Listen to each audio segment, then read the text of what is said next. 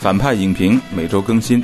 你好，我是杨超。你好，我是波米。希望大家帮忙点击一下页中的广告，然后来谈谈导演前作。不过可能这个谍影重重啊，就并不会作为我们主要讨论话题了。有兴趣的可以回去听我和杨导录制的这谍影重重五那一期。当时我们系统性的回顾了，起码保罗执导的那三部电影二三，包括像那一部本身。有意思的是，绿草地他已经执导了十四部长篇电影了。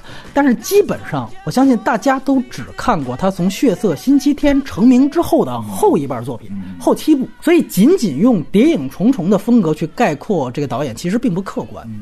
我们刚才已经说了，这部电影其实就没有什么太多的《谍影重重》的色彩。其实他之前的片子很多也跟《谍影重重》的风格没什么太大关系。他在拍《血色星期天》之前啊，拍的大部分都是电视电影，他只有两部。正统电影规格，就在他拍《血色星期天》之前，一部是他的处女作，叫做《起死回生》，还有一部是海伦娜·邦汉卡特、蒂姆·伯顿前妻演的一个喜剧片，叫做《非分之想》。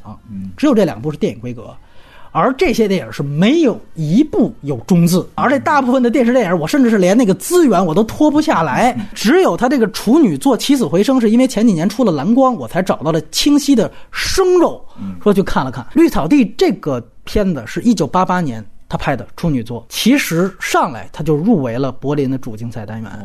我还查了一下，当年拿到金熊的是达斯汀·霍夫曼和阿汤哥演的《雨人》。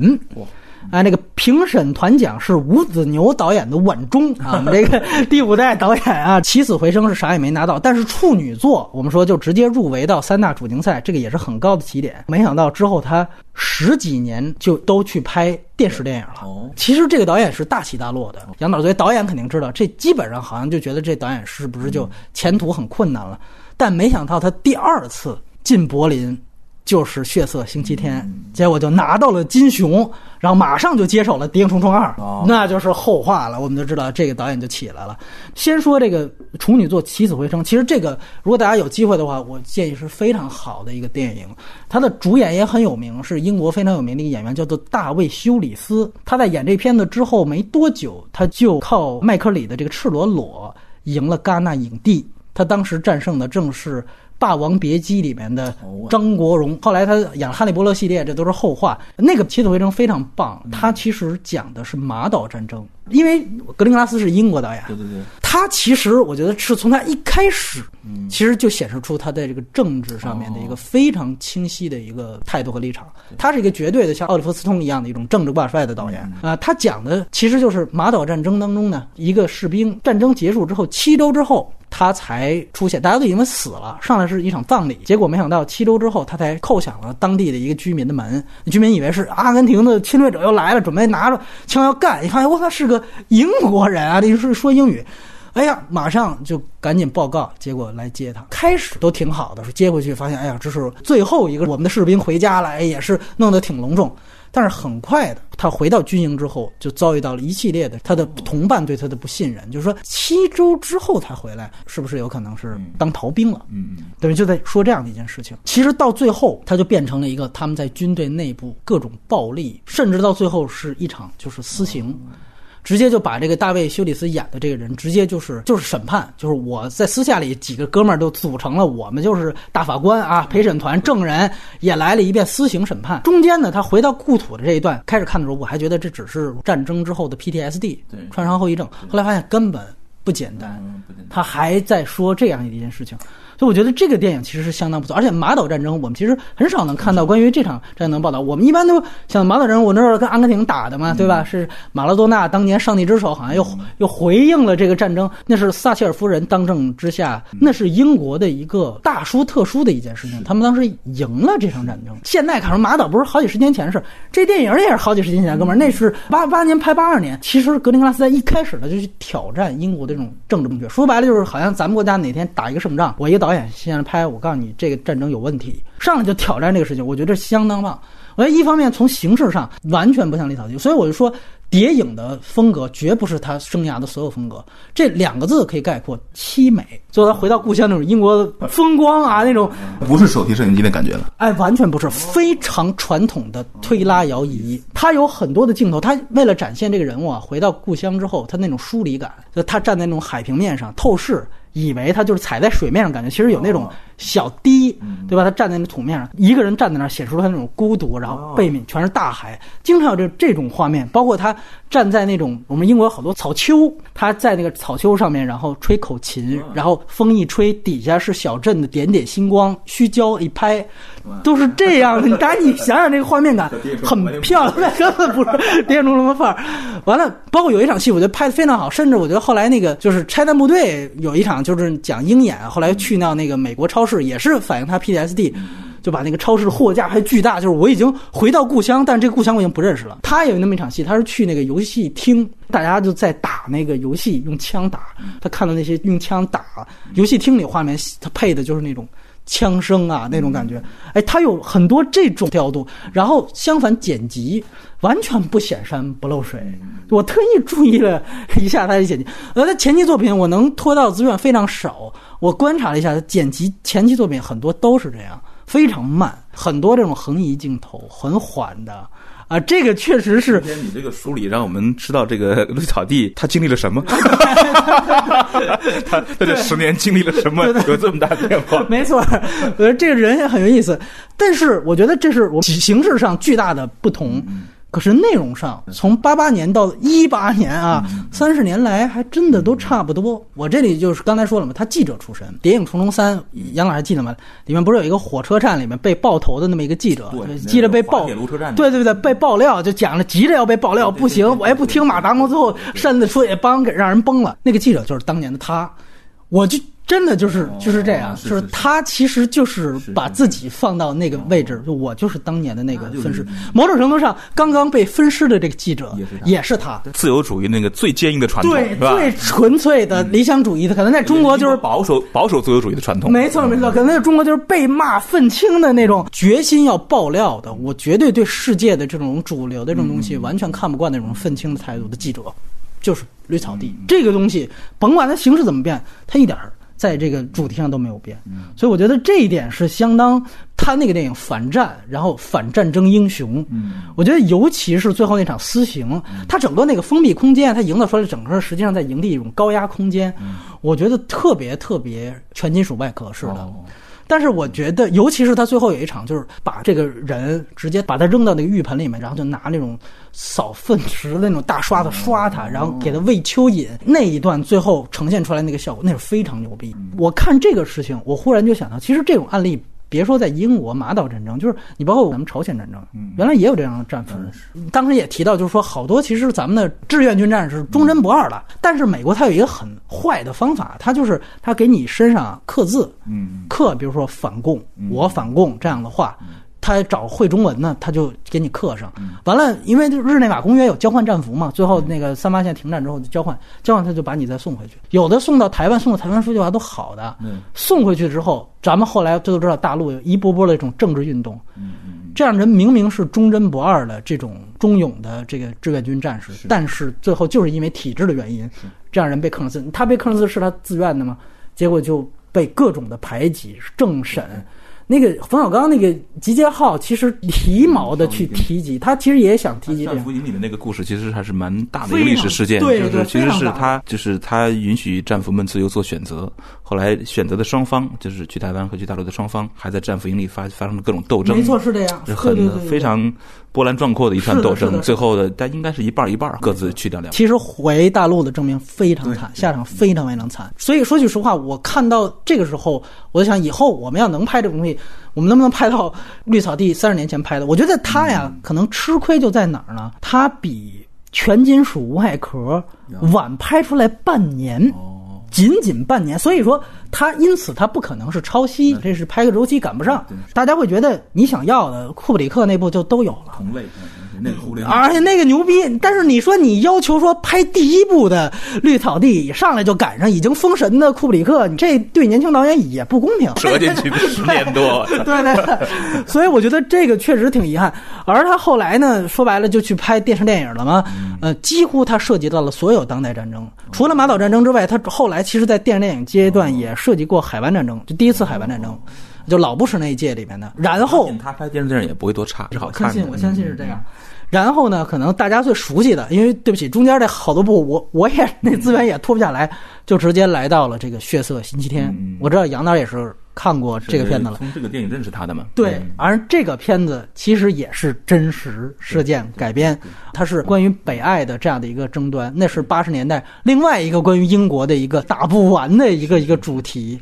这个我当时看的年年代比较久了，二兰共和军新分党和那个英联邦的这个这个战争，城市战争啊，青年战争，没错，我觉得这个大主题是最适合他拍的嘛。那应该是我接触此类拍法的第一次哦，就是他那么迫近的跟随。呃，凝视那所有的动作以及海量的人的脸孔，哇，这种信息量，我觉得是另外一种电影的感觉。你之前我们其实没接触过这这类电影，这类电影其实是也是华语电影最缺的一种。没错，没错。当然，这个缺一方面是因为我们对形式的这个就就这啥原因是吗？有有这个原因。表面上看是纪录片，但它其实是电影那种物理性的复原物质现实的一个最底层的能力，是电影的一个一个一个伟大之处吧。嗯。呃，但这类电影呢，它就和现实联系很大，所以它必然会呃跟审查有更更更多的抵触。嗯，但是另一方面，它也跟中国我我觉得跟我们的文化有一点关系。嗯，就是我们的导演他还是从那个传统文化中来之后，就是侯导那个多年的这种影响，到现在为止都有这么多的导演还在走侯导的老路。就是说，你看。你就近五年以来，你看看，就是那种不说是哪部了吧，好多部啊，还处在《恋恋风尘》甚至是凯歌导演的《黄土地》的那个水平，但是媒体还在追捧说哇，艺术电影，我就很奇怪。是模式化非常可怕。当然，我们说就反映伤痛和反映屠杀，《悲情城市》也是绝对的杰作啊。是是是是，我就说从形式来讲，华语电影中这一脉缺，哎是。另外一脉其实不缺，对。而这一脉可能也跟西方的那种呃求真、巨大的信息量更贴近电影的物理那部分的能力，而我们就更本能的想要大而化之，想要审美它、矫饰它，嗯，想要渲染它，这个这个能力，我觉得这是电影最根本的一个东西。这个东西是虽然我自己也没拍这种东西哈。但是我对这种东西其实有天生的好感，就是包括从呃血色星期天开始，到后来一直看那个格林格拉斯这一系列东西，以及我最近看的那部《开战》，布赛的啊，布赛的《开战》，就写那个一德国企业在法国的罢工运动，哇，那拍的真是牛逼！你会发现。电影还能展现这样的东西？有人说那男主演演技炸裂，我觉得那都不对，因为没有一个人不炸裂的。嗯嗯嗯所有的人全活在里面。就你就那那个不说话的人，你也觉得完全是对的。我们我们有机会去看看那，因为我还没看资源。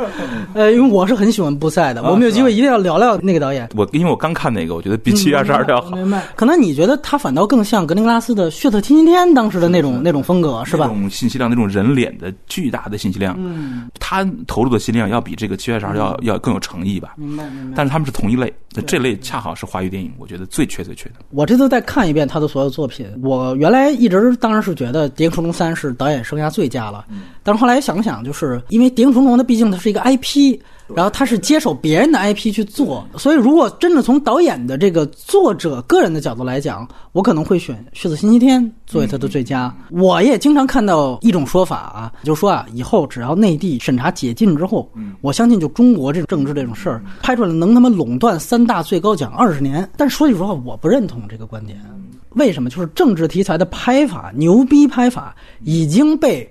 从最早的加华斯到奥利弗斯通，再到绿草地，这几位政治挂帅的导演都拍完了。我就这么说，以后让拍八九年，你看谁能拍出《血色星期天》的水平？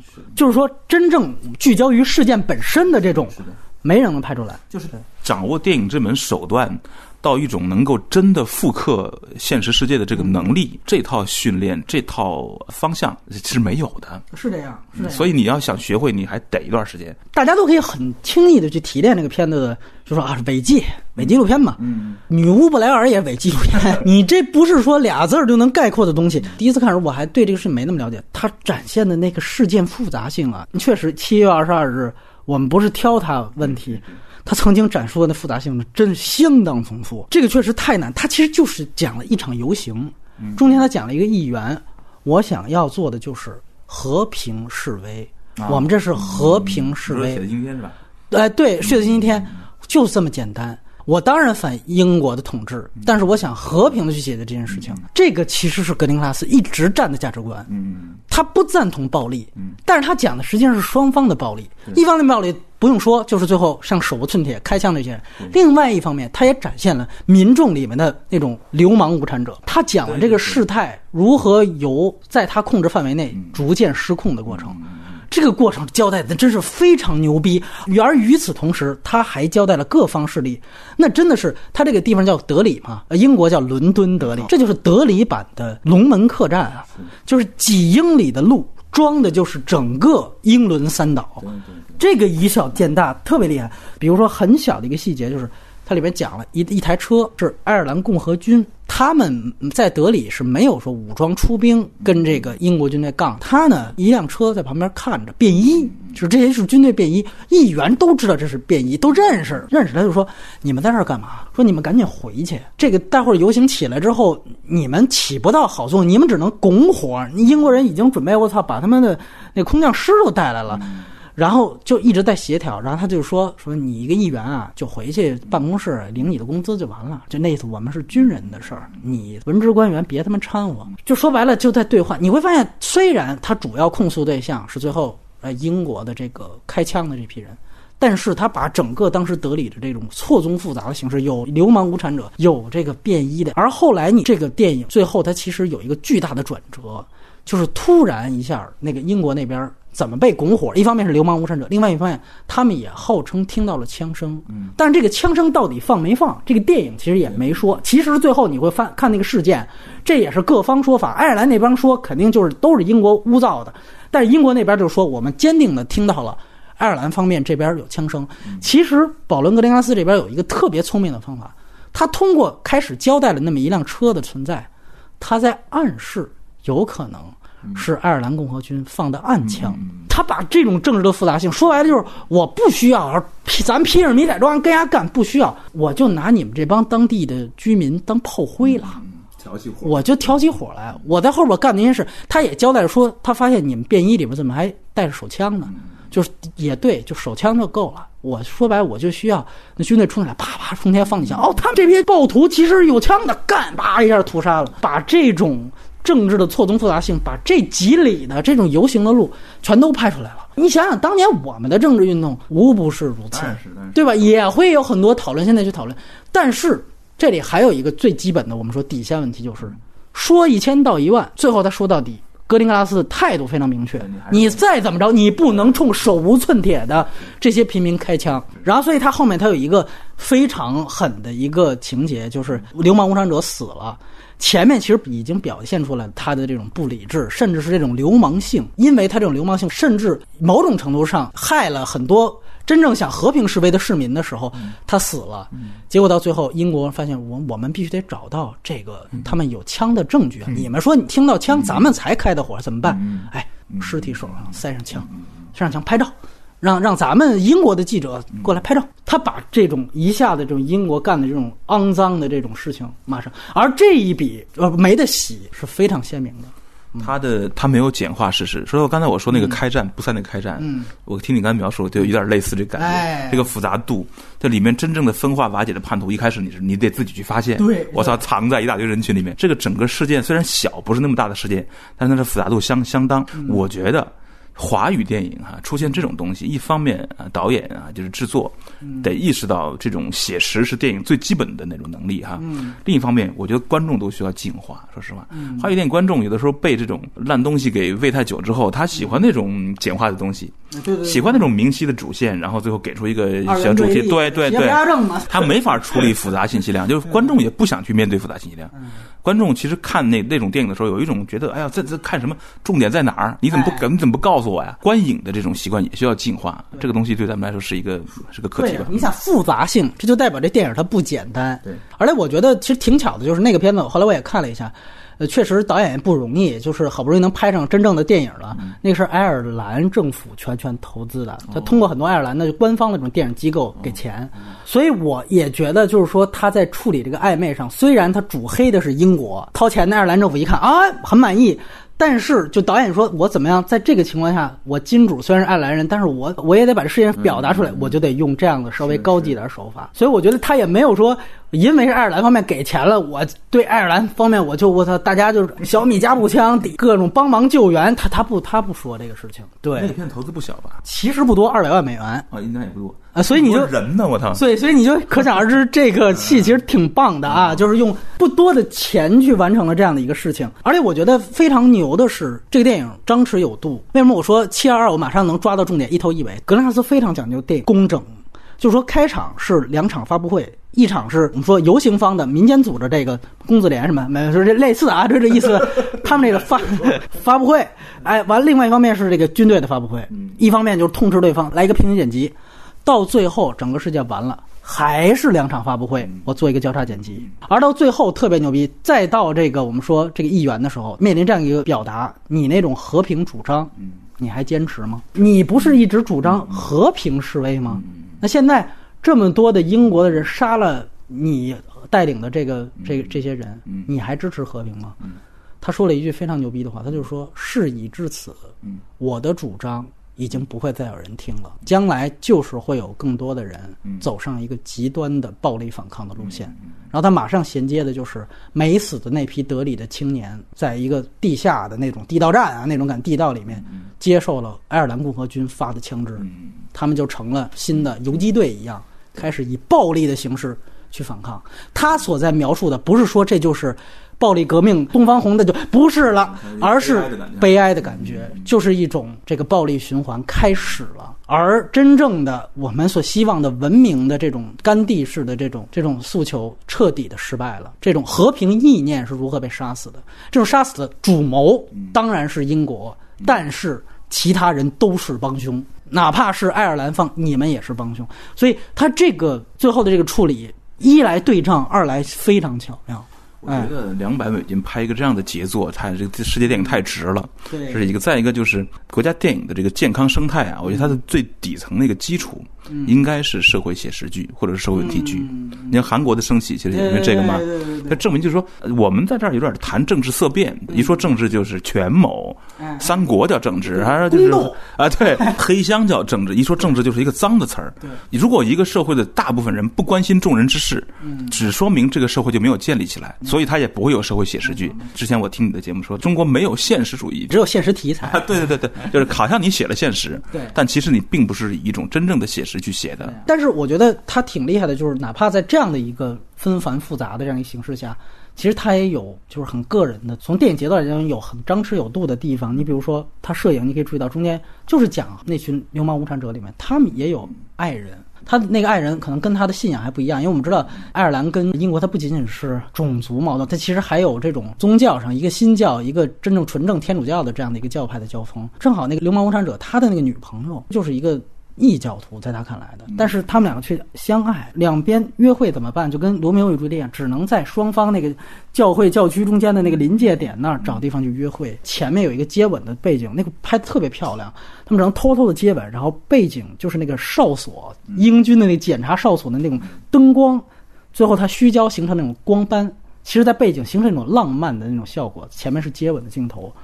然后在最后还是那个女孩就说：“那等游行完了，我还在这等你。”落在这个个人线上，女孩还在这儿徘徊，男孩已经被当做英军的这个工具，死尸在那儿去去拍照。我们有的时候会一谈学生领袖，或者说那个抗暴人也不是什么好东西。操他妈里边坏着呢，脏着呢，他妈拿着外国人钱多着呢，完了就一黑到底了，你知道吗？然后就是杀人就是对的，这个就是二元对立。而绿草地就是能做到。一方面，我也告诉他，他真的是坏事儿，这个人真是坏。但是与此同时，跟所有的年轻人一样，他也有爱情，有这样浪漫爱情的憧憬，有心上人在等着他约会。另外一方面，他最后也被当成工具，他也是个悲剧。这种复杂性，我就说，你现在允许你拍那件事儿，你能拍好吗？你也拍不过这个《血色星期天》，因为他把所有的复杂性都展现给你了。当然，我觉得现在看啊，我们说它有一定缺点，它这个转场全都是淡出式的黑屏，大概维持一秒钟以上那种黑屏的淡出。这个呢，我觉得就是典型的他拍了十几年电视电影带出的毛病。因为我们知道这个电视范儿，他才会这么干。他中间因为留插广告这个时间，他用。就这个东西，它确实，因为你如果更精细的话，你像后面它做顶重什么，它转场会设计非常漂亮，对，它会有形状剪辑或者对视线剪辑，它不会做这种事情，但是很不容易。我觉得这导演真的相当厉害，就是拍了十几年电视电影，没被那种低成本，就像现在我们说一个导演天天拍他妈网大。你要是还能不忘初心，我还有一个特牛逼的本子去拍，我最后还能拍出来，这个确实了不起。然后杨导，我不知道像其他其他片的《连航九三》和那个《菲利普》都看了，我觉得他们就属于那种他的那种关注点吧。嗯，一个关注政治的导演，或者一个极端保守主义自由派的一个导演，他其实某种程度上是需要需要借助题材的那个那个那个优势的。如果他拍一个。比较不太政治性的，嗯，更偏事件性本身的，它其实就没有那么的展现它的能力吧。嗯，两九三不错，两九三还是很好的，很有，我觉得是那九幺幺的那个一批片的最好 最好最好的一部，那是肯定的。你像奥利弗斯通拍那个消防员的那个，对对，太尴尬了，那个。对，所以我也不知道为什么奥利弗斯通那么注重政治的导演，最后弄出那么一碗鸡汤。什么九十三号航班其实是真正他的这个，我们说后来是有他有海陆空三部曲，九十三号航班是空，对吧？然后这个飞鼠船长。是海，然后绿区是陆，啊，这是海陆空三部曲，三部全是真事儿，啊，也都是真实改编。然后这个呢，也是迄今为止让绿草地唯一一次拿到奥斯卡最佳导演提名的一部，这是纯技术活，而且这是他在那个《谍影二》跟《谍影三》之间他拍的，就在大 IP 中间，我还就搞这么一个，其实我觉得是相当棒，而且他是自己编剧也是。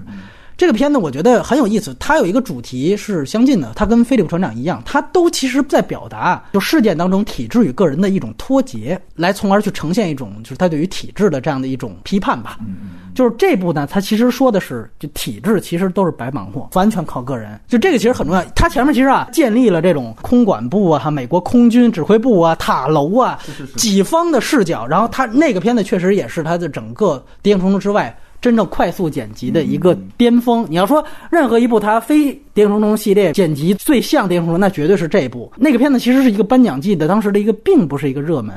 结果没想到拿了剪辑奖提名跟导演奖提名，就是其实没入围最佳影片。就这其实，在他们看来不是一个颁奖季的重点，但是就是因为它这两项足够强啊。但是我个人觉得，就是它其实呈现出来就是前半段各种的视角。但是到最后，真正说让这个飞机没撞上国会山，最终是靠着飞机上的这些普通平民，然后所有的这种什么美国空军啊，包括他们之间这种失误的这种联系沟通，全部都撤掉。如果单看这个电影，我可能觉得这是两面看，这也可能是导演这个在整个影片结构上的一种失误。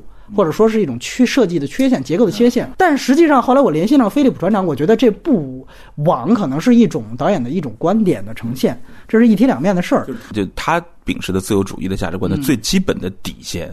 是个人自由，哎，是这样的，不是别的东西，没错。而且我觉得最后，我这次看有一幕，有点把我惊到了，就是因为那个暴徒确实都是到最后自杀式袭击战都是狂念古兰经的嘛。然后到最后有一段，就是当他们要去抢飞机的时候，这群人是狂念圣经，然后那边念古兰经，他有这样的一个 对着念经的一段 茅山道长的那种。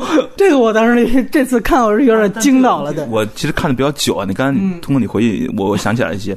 就是。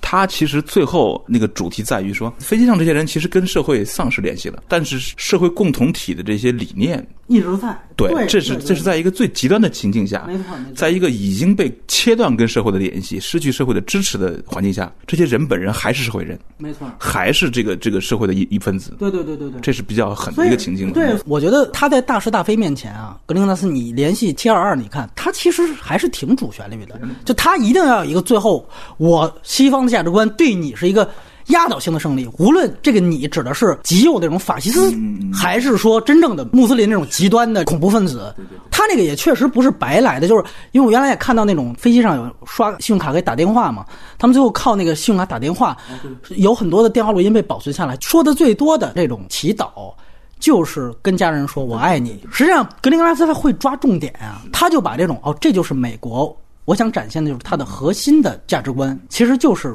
家庭的这种这种东西，我把这种价值观拖上去，它其实就是能够在起码在这架飞机上，我把你赢掉。当然，它其实也赋予了一个物理上的一个很充分的逻辑。就开始大家是不反抗的，直到他们通过那种电话听到说前面都撞楼了，因为前面来不反抗，觉得就是说劫飞机无非就是停到哪儿啊要钱，我们不反抗，我们合作一点，这个最后就都给我们放了。后来发现，我操，这帮人根本不是为了要钱，那是直接就自杀式袭击，把我们给搭上了。横竖都是个死，我们拼一把，呃，这个其实也很合理。合理。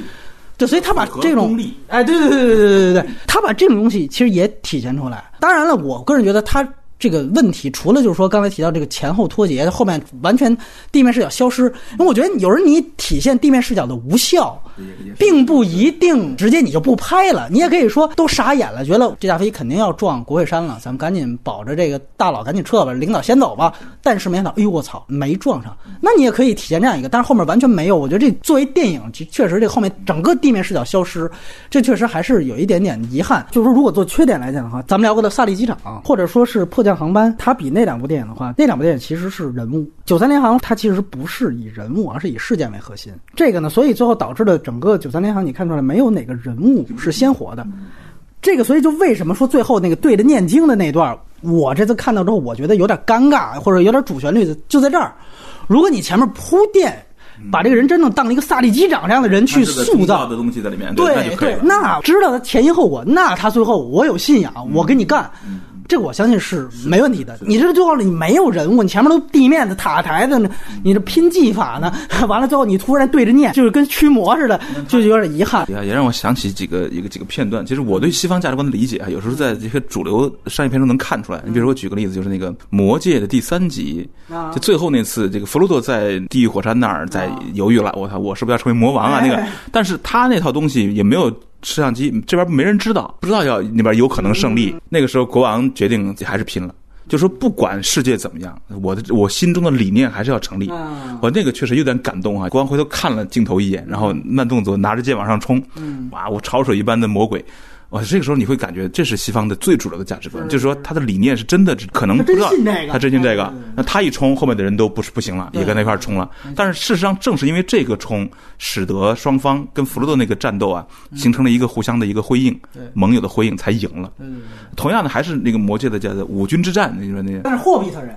霍比特人的母五军之那那个我有有一个特别燃的场景，我我觉得可能很多观众看的时候没注意到，就是那个两个盟军打起来了之后呢，这坏蛋来之后呢，你忽然看到这个双方都不打了，嗯，不跟对方商量，那个矮人就直接冲上去了，布那个盾墙，咣咣咣咣咣，你以为矮人要直接歼七接敌，不管那边你不你不傻逼，我不管，我们要对抗邪恶。然后这个时候正在快要相接的时候，随着一段昂扬的弦乐，黄金般的精灵战士从那个头顶越过来，比他们还先接敌，我操，那个时候你才明白什么叫西方盟国。嗯，人家真的相信这个共同理念才是同盟，那不用商量，知道你绝对不会最后捅我一刀子，你也绝对往上冲。那个国王一开始那个演员第一集出现的时候，大家不喜欢那个演员，他最往前冲的时候啊，就是他那个自先牺牲的那个举动，使他成为了国王。对对对，西方的权柄归于这种人。是。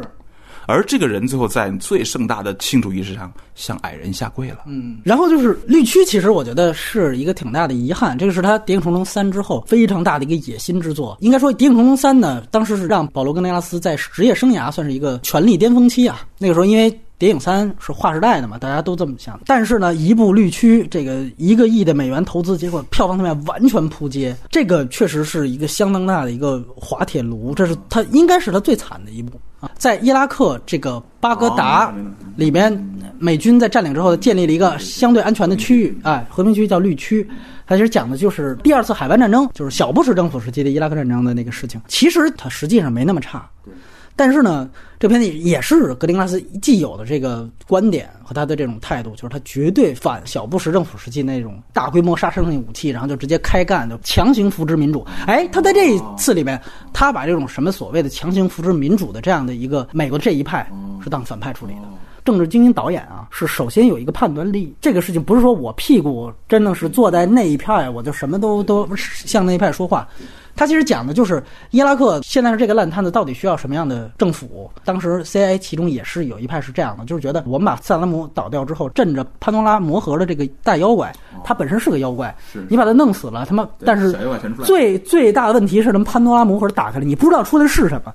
后来告诉大家，哦，出来是。IS 国恐怖吧？有人就已经看到了这个先见性，就说那咱们怎么办？说还是得依赖这种真正掌握军权的当地的大军阀，就哪怕说白了就是你搞掉这个什么清政府，你也得弄个袁世凯上来镇着，就那种感觉。当时那美国不扑克牌嘛，跟一个其中高的一个什么大概是梅梅花 K 吧，也不是什么的一个这样的一个大将军，是实际上有一私下的一个协议，扶这个大将军，他有军权的人，暂时的去在美军撤离之后去统治伊拉克，这样的话能弹压着地面。对对对。呃，结果呢？这个另外一派就是我操，我们飞飞机马拉来干嘛呀？不来搞民主来了吗？结果呢，就强行要弄走。马达蒙下军官的视角进去的，说白了就是上面给命令去捣毁各种大规模杀伤性武器的点儿。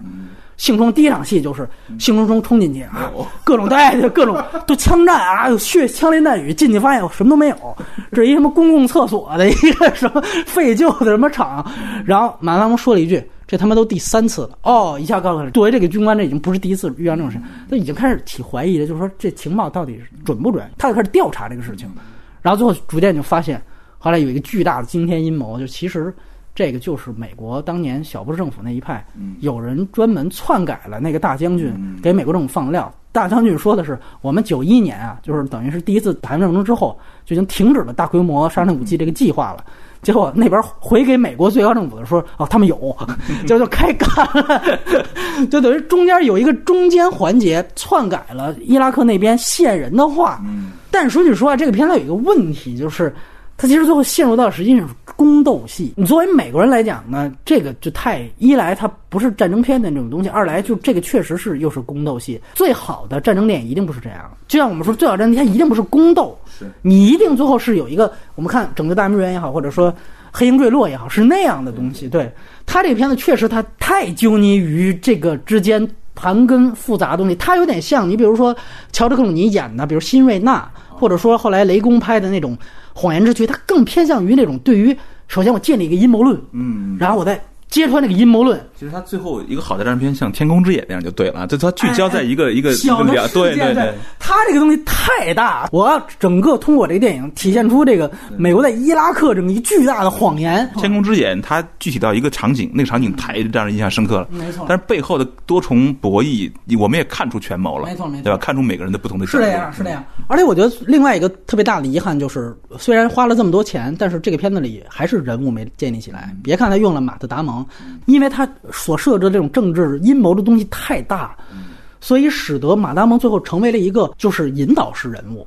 他引导大家从一个小白士兵进入到了哎呦水真深，那你最后说白，他就是一个旁观视角。这个片子其实是七月二号的一个反向，没错，是吧？你要要走太远也不行，对，还得收回来。对对对，因为其实有的时候我在想，就是你最后拯救大兵瑞让我们感动的这个人物，那里边有马达蒙最后被救出来，然后做老年那么一份，可能最打动大家的，你都得有一个很好的一个很鲜活的一个人物。这个人物他是英雄也好，或者他就是一个普通人也好。在他身上一定有一个非常强的一个个人的一种移情的东西去在，你拍一个一个亿美元的东西，那一定是一个博取最大公约数，大家都去看的东西吧。所以我觉得这个是他挺大的一个遗憾，因为《谍影重重三》花三部去建立这个一个人物的内心，所以他人物内心有了，但是《谍影重重》本身也有一个巨大的政治黑幕。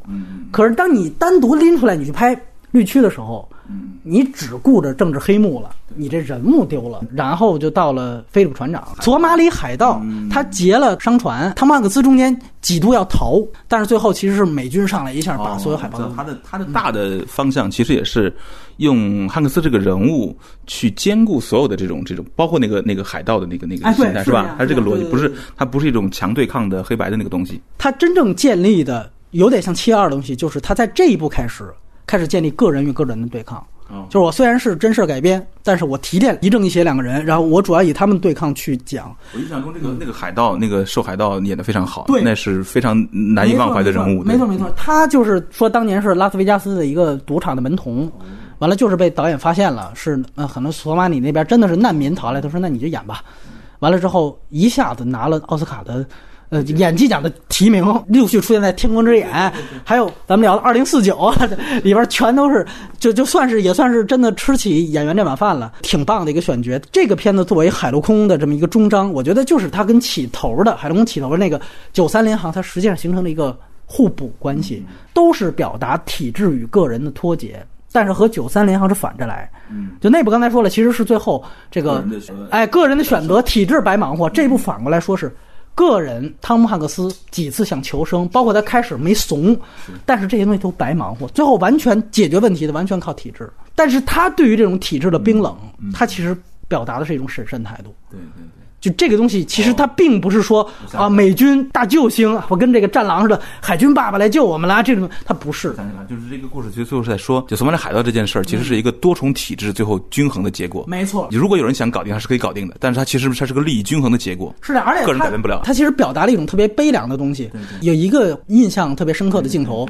美国那个狙击手一枪爆头，那个海盗打得很准啊，就那个血一下子滋到了那个汤姆汉克斯的脸上，然后汤姆汉克斯最后迎出来是哭着出来的。汤姆汉克斯从头到尾跟海盗对峙的时候没有哭，没有掉一滴眼泪，但最后那一幕他哭了。就其实他讲的是，他一直试图在以个人层面在和恐怖分子咱们交心的，看看能不能把这事解决了。但最后他表达是一种无奈，就最后这种沟通是失效的。最后失效没办法，他有点回到了那个血的星期天。最后我们和平谈判他没有用。最后好吧，战争机器来，我操，航母过来，我们不会跟恐怖主义妥协。我这一套价值观其实是失失败了，我输掉了。其实菲利普厂长那个片子，你也可以理解为是一个难民片。因为最后你会发现，他妈海盗的背后是他妈一个国家的贫苦贫穷，这个他妈怎么解决？而这个国家的贫穷又是美国领导的世界秩序之下默许的。对，这这是最残酷的东西造成的啊！对对，或者造成的。你想索马里那是黑鹰计划的，对呀。那你反过来讲，七月二十二号这个这个所谓欧美的难民潮、难民问题这个问题，如果你还是欧美，你是文明人，那你难道就能把地球筑个墙，让那边人爱爱死死去吗？对对对。那就是说，那如果你说你你的价值观是正确的，那你必然承受这个难民潮。是的。所以其实这些一系列的政治片子哈，这个这个导演其实是他始终在跟进这个世界最大的政治问题。没错，《索马里海盗》这个片子，我我我想起来最悲凉的部分就是最后你会发现，它是没法改变的，就是那个那个贫那种贫穷和落后，除非你有一个全球政治性的改变，是的，否则你歼歼灭海盗没用，他还是穷啊，我他妈，他还还是会有第二个、第三个上来干。从那个电影开始，他就有一个主题，就和这个一脉相承，其实就是体制的冰冷。嗯，就是那个电影其实也很有意思。我们说刚才七二他说是法律，其实也某种是体制嘛。体制无情，这里面他其实也讲的体制的无情，或者说这种冰冷，就是这是战争机器。所以他在讲这个体制在去救本国公民的时候，他不是以一个说战狼式的，咱们来救你了啊，咱们这个海军爸爸来了啊，就这种不是这样的，而是这是一种。很无情的这种，就是我把这事儿解决了。这个其实有的时候会也会影响到这个真正的受害者本身，他没有那么简单，就说，哎呦，美军救了完了，我汉克斯战狼的拍法，那不得我操，深深的向海军头领鞠了三躬，航海一生。最终还是咱们美国海军。吴京老说美国人怎么拍那个什么什么片的时候，你们怎么不骂他是更？你提到那些例子啊，都是史泰龙的片子。一举例子，那些都是 B 级片儿。对，你学的那都是美国电影里面的一些层次比较低的电影。真正的好莱坞的，我们说上大雅之堂的电影，都不是你这套观点。不知道什么叫真正的好东西。哎，是这样。然后，其实这些政治电影啊，格格伦格拉斯这一系列电影，就我觉得最后他提出了一个，到底什么是全球的政治？也就是说，我们说地球村，如果我们真的把地地球当个村儿的话，就是说大家这个众人之事得一起处理。对，你没法独善其身。这这是他可能全球政治也到今天为止最大的一个问题。嗯，现在最大的危险在于。有些先发者想独善其身，又想往回缩。对不起，网络和这个交通工具导致已经不可能再往回缩了。是的呀，往回缩一定是个灾难。没错，而且我个人就会去想，就哪怕像七二这件事情来说，哪怕我们从理论上去看这个作者的这个二零八三纲要，他有的地方为什么说值得讨论啊？这我们作为外延玩家可以提这个事情，就是它里面提到。他有一些自问自答的这个语句，就作者确实啊，就这个凶手确实他有一番思考啊。这个凶手讲道理，他这个文化程度啊，比咱们这边很多的这个五毛的水平高得多得多。那真的是就逻辑思维是相当缜密的。他有自问自答，就说你把你自己的这种表达叫做什么主张？他说大家会一定管我叫极右势力啊，甚至是什么保守主义这种东西。但是我也可以把我这样的主张。当做这是欧洲的原住民主张。你看他这个话术说的是多有意思。原住民这个词，我们经常在台湾的这个政党的里面听到这个词，他指的其实包括美国原住民，就是印第安人。他指的就是说，是不是这片大陆最早住的这批人？他应该享有最优先的权利呢？如果从台湾、从美国来讲，那确实是。那台湾的民原住民就是赛德克巴莱那些，那现在确实这个政策上给他们一些优待，包括美国也是，他们甚至有印第安自留地。说我们都知道这些事情。T 二这个人啊，这杀人狂魔，他自己说自己的那个姓氏啊，他说我这个姓氏是维京海盗，海盗时代出现之前。就有的这样的一个维京的姓氏，我是最纯正的挪威人。就是说，中国这种地图炮，就是我是三辈儿的什么老北京 或者是老上海，典型是这种。然后他就说，另外中间的那个姓又是什么？早在多少年前，我是多么多么纯正的一个。而我在这个最早的这个挪威的这维京文化里面，我这个名字代表的是熊或者被熊保护的人。就我其实是一种我们原来的这种自然主义当中最。优等的这种姓氏，而我现在没落了，这为什么？这就是我们一代原住民的没落。你知道他的这个逻辑确实是相当的富有这个诱惑性，所以我说这得到外延环节谈。但是有一点，为什么我就是说接着杨导这个话说？其实他最后谈到的就是一点，就是你看看现在是一个全球化的时代，你发这个二零八三纲要，你是通过脸书发的，发给了什么全世界多少多个的脸书的朋友是吧？你在一个全球化的时代，你享用的是互联网全球式的便利，哪个国家都得不可避免的进行全球化。你在这样的一个场合，这是一个世界洪流。我们先不说左右哪个对，这是价值观碰撞。那问题是，它有这样一个世界趋势。你如果想抗衡这个趋势，你拿什么抗衡？它的反动是一目了然的。其实你要细细修的话，那种所谓的任何的封闭啊、单边主义啊，或者是这都是它不可能获得成功，因为技术在推动人类往另外一个方向走。但反过来讲，因为技术和互联网的发达，使得这种不协和声音又被扩散到很多地方知道。但其实我觉得，我是整体来说我是相当乐观的。欧盟是个例子吧？当然有有反复，很多这个这个弱智一看反复就觉得事情变了，没变，大趋势没变。呃，现在民族国家正在消亡的过程中。随着技术发展，一定是这样。不管川普有多想缩回去，他其实也缩不回去，因为全球市场已经形成了。人类的生活透过这个全球市场获得了增增进，幸福感增加了。那这一点每个人都体会到了。要不然你别用苹果。嗯嗯。所以这个大趋势，很多明显的反动还在那儿讨论，我就觉得看不到基本事实是很蠢的。你包括如果大家有机会去看看他那个二零八三纲要里边还提到了，就是他盛赞这个马云，他的这个纲要里面是对中国盛赞的，就是从政府的体制的。到这个咱们的这些电商的这种东西，当然他好像黑了点中国制造，就是他说我好像制造炸弹的时候买了个中国制造的东西，他妈坏了，操，差点坏我事儿，骂了一句啊什么？那你其实说白了，这种东西就有有点打脸，对对吧？就是那你你阿里巴巴这种东西是什么呢？包括好像是不是说他那个整个炸弹原材料有些好像他就是网购的，也不是怎么着，所以他是自相矛盾的。电影其实有一点好像也提及了他的这种自相矛盾，就是你记得他开始跟那个。啊，律师对话，他就说：“你给我辩护，是你人生当中做最伟大一件事。”那律师说：“我他妈是工党的活跃分子，那我算什么？那些人要是叛徒的话，他说：‘啊，那个，那那你是个例外，你你你该你给我 干活了。’就是这一幕就开始体现出。”他的这个逻辑啊，一个断裂，对对对，就是他有幼稚的这样一个层面。只是我觉得，就是回去再说一下这个电影。如果你能在，比如说你能在表达这种就开放社会和整个全球化趋势和他这个纲要根本性的这个冲突的话。我觉得也不失为最后你你去引导成你哪怕你想说全面胜利的一种方法，他就是基本上我就不提这个事情了，对吧？所以我觉得这个确实是 是消灭这种傻极右的 最大的最大的牛逼的力量，其实就是那种真极右。那种理论家，你突然你摁死傻逼，这闭闭嘴滚蛋，这这这还可以。原来我那个在 First 一期我谈过，就是原来我在 First 看过，后来拿了当届纪录片的那个奖，就是他讲中国是一个极左，就是他是一个专门去毛泽东思想宣传队那种，就到处给人家学雷锋修鞋，苦行僧似的吧这种。有一天呢，就是好像乌有哲哪儿引荐他们一些真左派的学者，他们去聊天儿，整个那个纪录片导演就。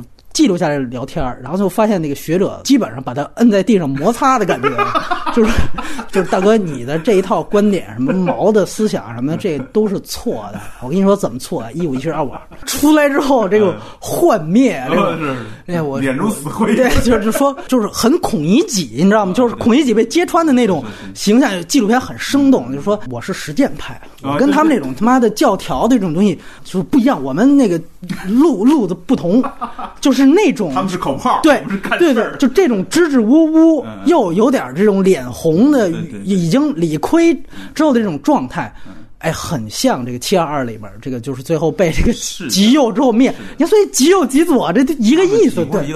他们所谓的那种社会运动，倒不一定是一个好。我其实觉得最有价值的，反而是辨析清楚。就像你刚才说那个情景，就这群他们脑脑中的那种，他们觉得哇那种的东西啊，根本经不住一小时的辩驳。很多东西是荒谬，是非常明显的，但是大家都反而没时间读书，有时间去聚会，去干去干嘛？就没时间读书了。对，你就别不用搞那么多所谓的说，你还指责别人是口炮，你就口炮一下，我试试看。嗯，你把事情说清楚，可可不可以？对对对，你口炮搞清楚，你就不会那么傻了。你包括其实，我觉得有另外一点，我们需要强调，就是我们今天所聊的所有的东西，很多人又会变成一个，就是说，就是多元文化主义，捍卫这个挪威这种制度。这他妈就是西方的制度。其实唐朝当年它之所以辉煌，也是因为它足够开放。所有的高度文明的社会都是开放社会。没错，卡尔波普尔那本书是一个最开放社会机器敌人嘛？对对对对。其实这个这几个字儿就是格林格拉斯一直在写的这个这个主题。是是是这样。嗯。原来我也跟人吵过，就是说，如果你一旦一旦提就这种普世价值或者说开放社会，你一旦提就把西方挂出来，我说咱们别聊了。没错，跟那没关系。这个跟东西方没有关系。它是所有开放社会的一个共同特点。任何社会，哪怕我今天也说一句，如果说美国社会以后真正封闭到一定程度，那它是它真正走向衰落的时候。没错，就是其实大家讨论所有社会政治议题，或者说是这个电影的这个标准是什么呢？其实特别简单，就是要有最基本的自由，生命的自由、财产的自由、言论的自由、免于恐惧的自由、发展的自由。就这些东西，只要有了。你不管是东西方的人都会过得更好。嗯，大家都为什么想要把小孩送到美国去呢？就是因为大家知道什么好。但是中国这么好的一块地儿，我觉得可以搞得更好一点，不用跑到美国去。对于绿草地来说，我觉得他下一部作品，我不知道他有没有什么想法了。我觉得最近发生的这个沙特记者分尸案啊，就特别适合绿草地赶快就拍下一部。吧，他是最适合来做这个事情的，而且我相信他有感触，就因为他原来也是记者。呃，他有责任，他有责任去干这件事情。我我年初就看那个斯皮尔伯格拍那个《华盛顿邮报》，我其实是失望的。说他，就斯皮尔伯格他们去拍这种所谓的媒体人啊，其实永远还是一种就是精英视角的那种。所以最后他最后变成了一个引导出是梅尔斯特利普那样一个大的资本家、媒体集团的资本家，他的一个女权的道路，这跟媒体自由本身就没太大关联了。你看他跟。最早以前那个聚焦，整个就不一样观点。我相信，如果是格林拉斯去拍，他可能他的那个记者的那种会能更好一些。对，补提个弦儿，敲打一下。记者导演应该说，这个绿草地就是就是全球最顶级的了，应该算是。是，其实好像也有一些导演是有记者的这个绿色的，你包括像咱们这边拍纪录片周浩，对吧？他原来，我觉得他们有是有一个很尤其作为现在。